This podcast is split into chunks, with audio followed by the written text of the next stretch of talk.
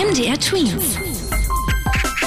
Dein 90 Sekunden Corona-Update. Ab morgen werden in Sachsen die Mitarbeiter von Grund- und Förderschulen geimpft. Das Land hat dazu 60.000 Impfdosen bereitgestellt. Die Impfungen gibt es dann auch nicht nur für das Lehrpersonal, sondern auch zum Beispiel für Erzieher und Hausmeister.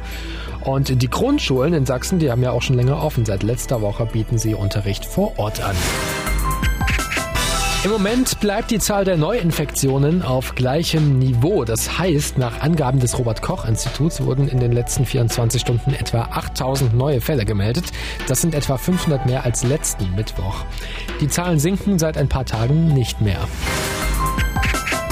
Zurück geht aber die Zahl der Menschen, die so schwer erkranken, dass sie im Krankenhaus auf der Intensivstation behandelt werden müssen.